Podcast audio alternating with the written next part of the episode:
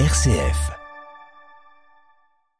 Dans M midi, aujourd'hui, on va parler de bornes de recharge pour véhicules électriques. La recharge, combien de temps ça prend? Est-ce que c'est facile d'installer une borne chez soi? Peut-on partir en vacances sereinement avec une voiture électrique? On compte de nombreux préjugés autour euh, de la recharge des véhicules électriques et pour en parler, notre invitée Vanessa Bisconti-Cato, la directrice générale d'ABB Immobility France, est avec nous. Bonjour. Bonjour Marie. Merci. Et merci de nous accueillir. Et merci d'être avec nous. En quelques mots, peut-être qu'on pourrait déjà revenir sur euh, l'activité d'ABB Immobilité France.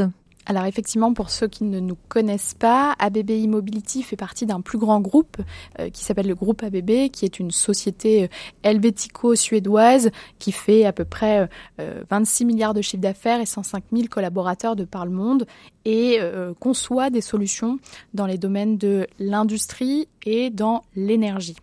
Et donc, en 2010, naît au sein de ce grand groupe ABB l'activité ABB Immobility, euh, qui elle est spécialisée dans la conception et le développement de bornes de recharge, euh, bornes de recharge pour différents types de véhicules, des véhicules individuels légers, des bus, mais aussi demain pour des camions.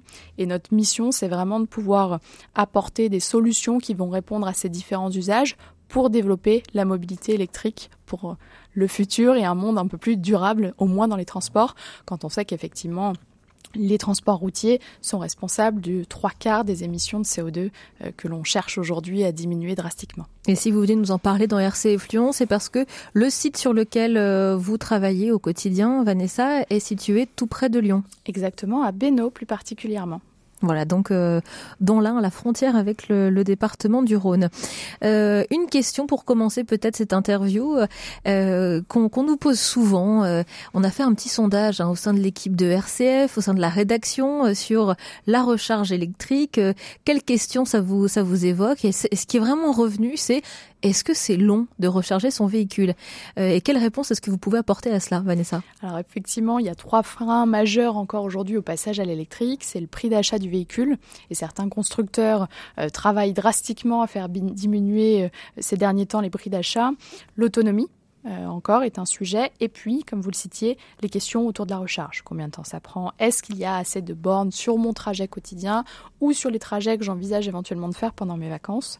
Euh, C'est une crainte aujourd'hui qui est de moins en moins vraie puisqu'on a dépassé au mois de mai les 100 000 points de charge ouverts au public. En France un, En France, effectivement. C'est un objectif qui avait été fixé par le gouvernement en 2021 qui est désormais atteint et qui permet effectivement euh, d'augmenter le maillage territorial.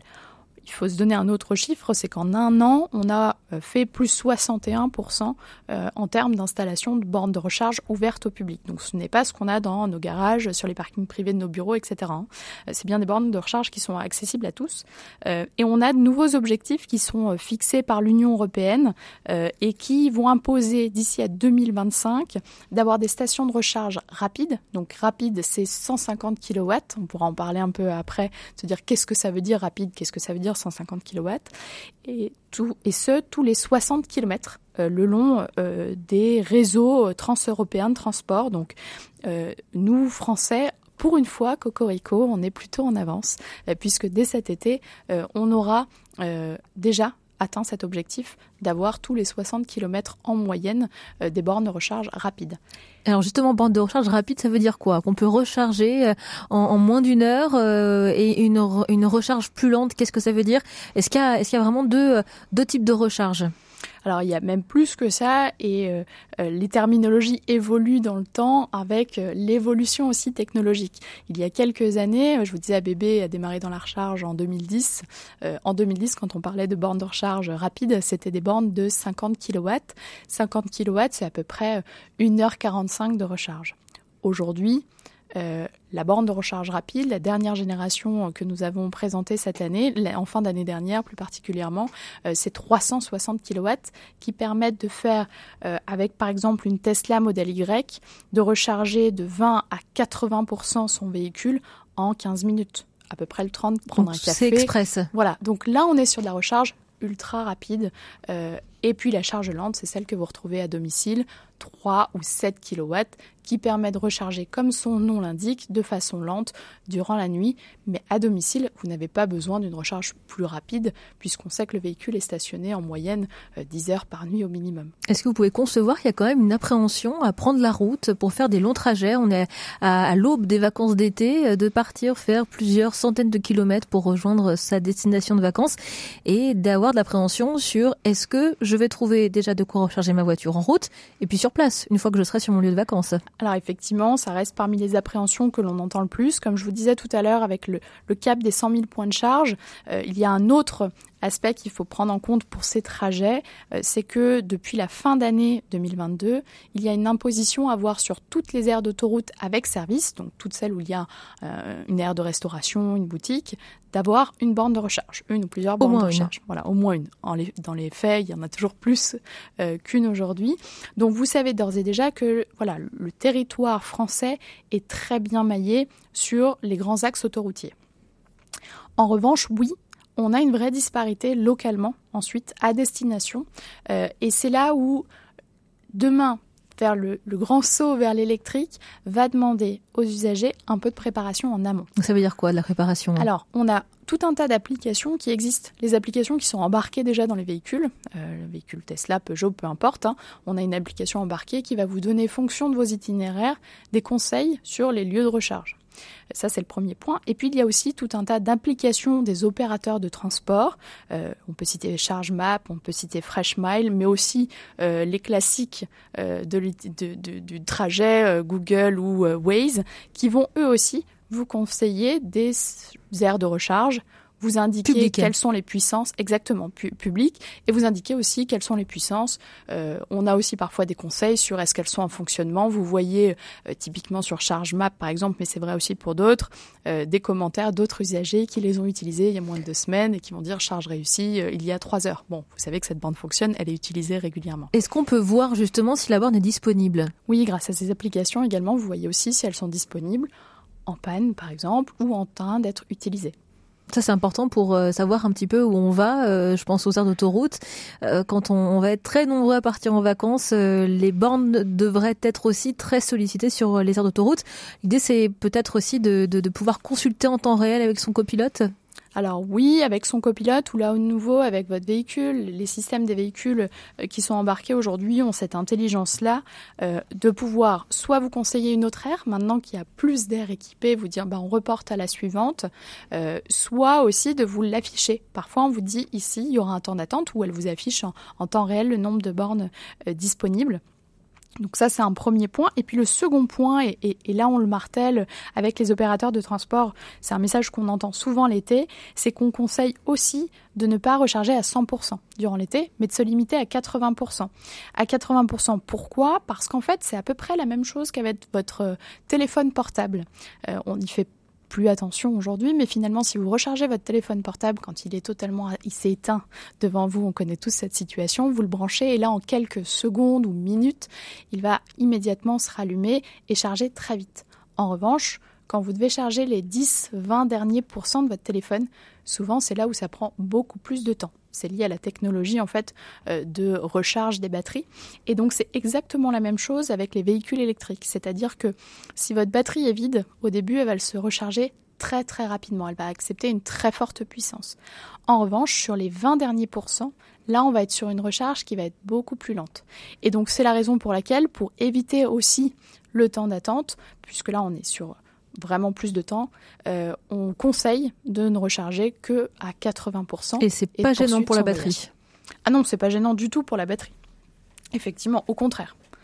Euh, donc là, aujourd'hui, c'est vraiment des messages qu'on remartèle plutôt l'été. Et puis, il y a aussi un autre phénomène. Euh, finalement, la sécurité routière vous conseille et recommande de faire une pause toutes les deux heures, une pause d'un quart d'heure. Et bien aujourd'hui, avec un réseau territorial bien mappé, ben, de la même façon, on va vous dire bah, rechargez-vous jusqu'à 80%, poursuivez votre trajet et puis vous referez une recharge de quelques minutes un peu plus tard. Euh, on a essayé, euh, en venant ici, de se dire, bah, par exemple, sur un trajet entre le studio RCF aujourd'hui à Lyon-Perrache et Nice, on sait que c'est à peu près 5 heures. Euh, avec euh, l'opérateur, l'application embarquée dans, dans, le véhicule, on nous conseille une première recharge à Orange de 8 minutes et puis une seconde recharge à Aix-en-Provence de 20 minutes. de 20 minutes, il semblait un peu plus long, mais en fait, c'est parce que le véhicule a aussi cette intelligence de se dire, bon, on ne sait pas à l'arrivée où est-ce qu'elle va aller finalement et on ne sait pas si elle aura une borne de recharge accessible. Donc on prévoit d'arriver avec plus de 20% de batterie. Donc si on avait voulu d'ailleurs, on pourrait euh, descendre un petit peu ce, ce, buffer-là. On sait qu'on a 20% et donc on aurait pu s'arrêter moins longtemps à Aix. Ou alors faire 15 minutes et 15 minutes, soit le temps de prendre un café entre nous. Donc c'est possible d'aller dans le sud euh, et de recharger sa voiture. Encore faut-il trouver de la place euh, sur les airs. Mais ça, ça, vous êtes confiante là-dessus hein? Oui, parce qu'il y a eu de gros progrès. L'été dernier, on nous, attend, on nous annonçait c'est euh, que interminable aux bornes de recharge et elles n'ont pas eu lieu. Euh, on a connu plus finalement, euh, on en a un petit peu ri nous qui sommes dans le domaine de la borne, du coup on a eu plus de, de scènes de queue euh, dans des stations thermiques classiques que sur les bornes électriques. Et puis entre-temps, euh, comme je vous le disais, le réseau a largement euh, été augmenté, plus 60% d'installations neuves. On en inaugure encore en ce moment. Semaine prochaine, on inaugure sur la 8 euh, une énorme station avec Ionity, qui est notre premier client aujourd'hui en France et qui est un opérateur en fait de bornes de recharge ultra rapide ouverte à tous voilà, on sait qu'il y a encore beaucoup d'inaugurations à, venir avant l'été et donc de permettre d'avoir un maillage qui est de plus en plus important. Avant de passer à la partie plutôt particulière, donc sur le comment ça se passe chez nous, à la maison ou en appartement d'ailleurs, euh, vous l'avez un petit peu dit, mais est-ce qu'il y a un seuil à ne pas dépasser pour euh, éviter de, entre guillemets, tomber en rade? Ah, un seuil mini, vous voulez dire? Alors, en général, on conseille effectivement de ne pas descendre en dessous des 20%. Non pas pour des raisons euh, euh, de propriété technique de la batterie, hein, mais plutôt pour s'éviter la frayeur désagréable de devoir vite trouver une borne. Après 20%, quand je vous dis ce chiffre, ça veut tout et rien dire parce qu'en fonction de, de, la voiture, 20% pour une euh, Tesla ou 20% pour une Peugeot i208, ça représente pas le même nombre de kilomètres et donc pas potentiellement la même frayeur. en revanche, euh, quand on est euh, à domicile, euh, les trajets sont aussi différents. On sait que les trajets moyens des Français, c'est à peu près 42 km quotidiens. et donc, on a des études qui nous permettent aussi de voir que les 50% des Français se des Français utilisateurs de véhicules électriques, hein, pardon, se rechargent à domicile tous les 2 à 3 jours avec cette recharge par assurance.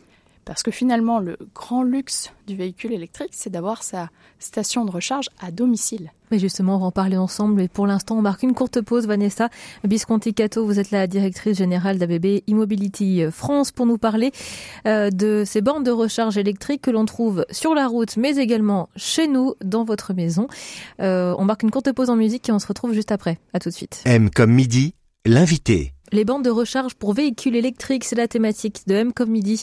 Aujourd'hui, si on en parle avec notre invitée, Vanessa Bisconti-Cato, la directrice générale d'ABB Immobility euh, France, qui est avec nous euh, aujourd'hui.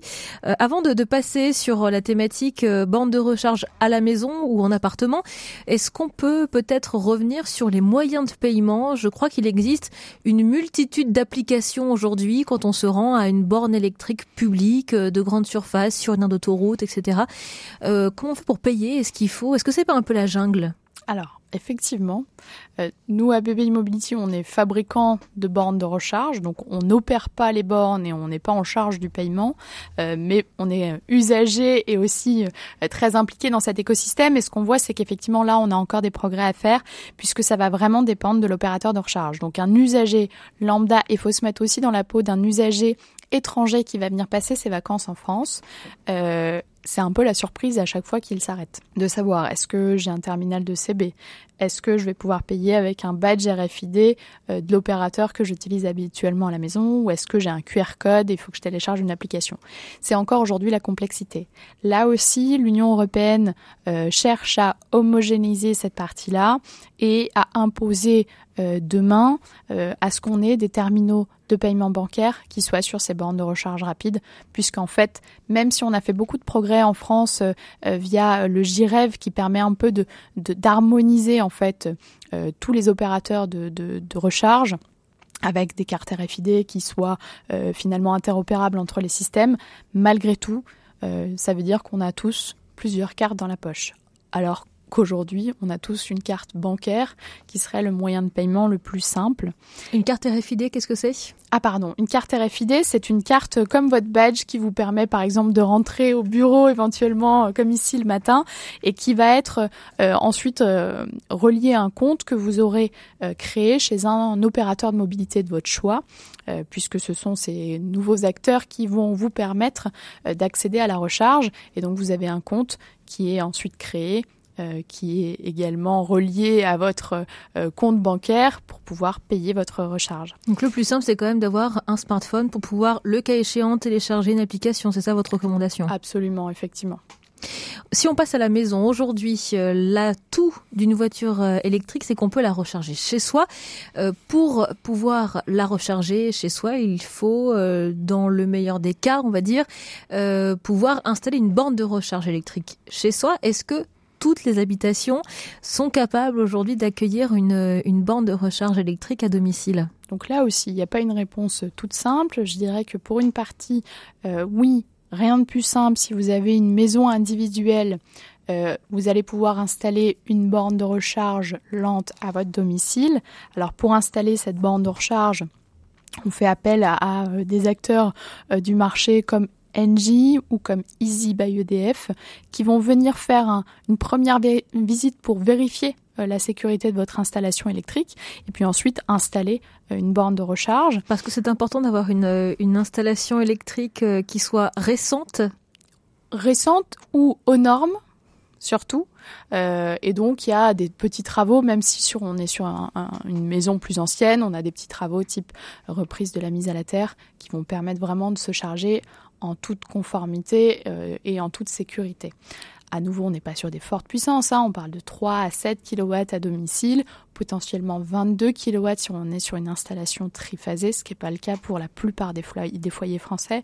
Euh, donc euh, voilà, ça nécessite quand même de faire appel à un artisan électricien certifié qui vient à domicile. Est-ce que c'est cher est-ce que vous avez une idée du montant? Vous pouvez nous aiguiller un petit peu sur le montant de l'installation d'une borne euh, chez soi, une borne de recharge? Alors, sur les partenaires que je vous ai cités tout à l'heure, le coût, on va dire simple, il est environ à 1400, 1500 euros. Avec la borne borne posée. Voilà, avec ces partenaires-là. Mais à nouveau, attention, c'est un prix, on va dire, qui répond à 80% des situations et qui ne prend pas en compte si vous avez un manoir et que vous souhaitez vous charger, mettre votre borne de recharge au fond du parc et pas à proximité euh, de votre tableau électrique. Euh, voilà, et des spécificités, là j'ai donné le cas extrême, mais en réalité des spécificités que vous pourriez avoir dans votre domicile. Est-ce qu'on peut optimiser sa recharge finalement euh, quand on est chez soi? Parce que l'idée, c'est quand même que ça nous coûte le moins cher possible. Alors, en fait, déjà, donc, vous vous souvenez tout à l'heure, on en a parlé, le temps moyen, c'est 42, le, le, trajet moyen, pardon, c'est 42 km par jour. Donc, il y a plusieurs écoles, on va dire, soit c'est une habitude que vous prenez tous les soirs, vous rentrez à la maison, vous branchez votre voiture et vous savez qu'elle va se recharger à peu près en 30 minutes, fonction de la taille de la batterie, etc. Euh, et donc, c'est quelque chose que vous faites tous les jours pour être chaque matin à 100%. Soit, et c'est plutôt le comportement qu'on observe des usagers de véhicules électriques. Pour 50% d'entre eux, ils le font tous les deux à trois jours. Et donc là, on est sur une recharge un peu plus longue, puisqu'on va se recharger pour récupérer 150 km d'autonomie. Dans les deux cas, Aujourd'hui, il y a aussi des applications qui viennent soit avec le véhicule, soit pour le coup avec la borne. Typiquement, euh, euh, nous, euh, chez ABB, on fournit une application qui s'appelle Charger Sync et qui vous permet de décaler le démarrage de la charge et donc de programmer votre recharge dans les heures creuses pour optimiser effectivement le coût de cette recharge. Vous renseignez le moment auquel vous souhaitez que votre véhicule soit prêt. Admettons 8 heures du matin, la consigne c'est qu'à 8 heures je dois partir avec 100% euh, de euh, batterie et vous renseignez également vos, zones, vos heures d'heures creuses en lui disant mais en fait je vais recharger entre 22 et 6 heures du matin. C'est possible ça, voilà, de pouvoir ajuster. Euh, vous branchez bien sûr, hein, elle viendra pas brancher pour vous, mais vous branchez et donc ensuite elle lancera la recharge plus tard pour pouvoir décaler effectivement au moment où l'énergie est la moins chère.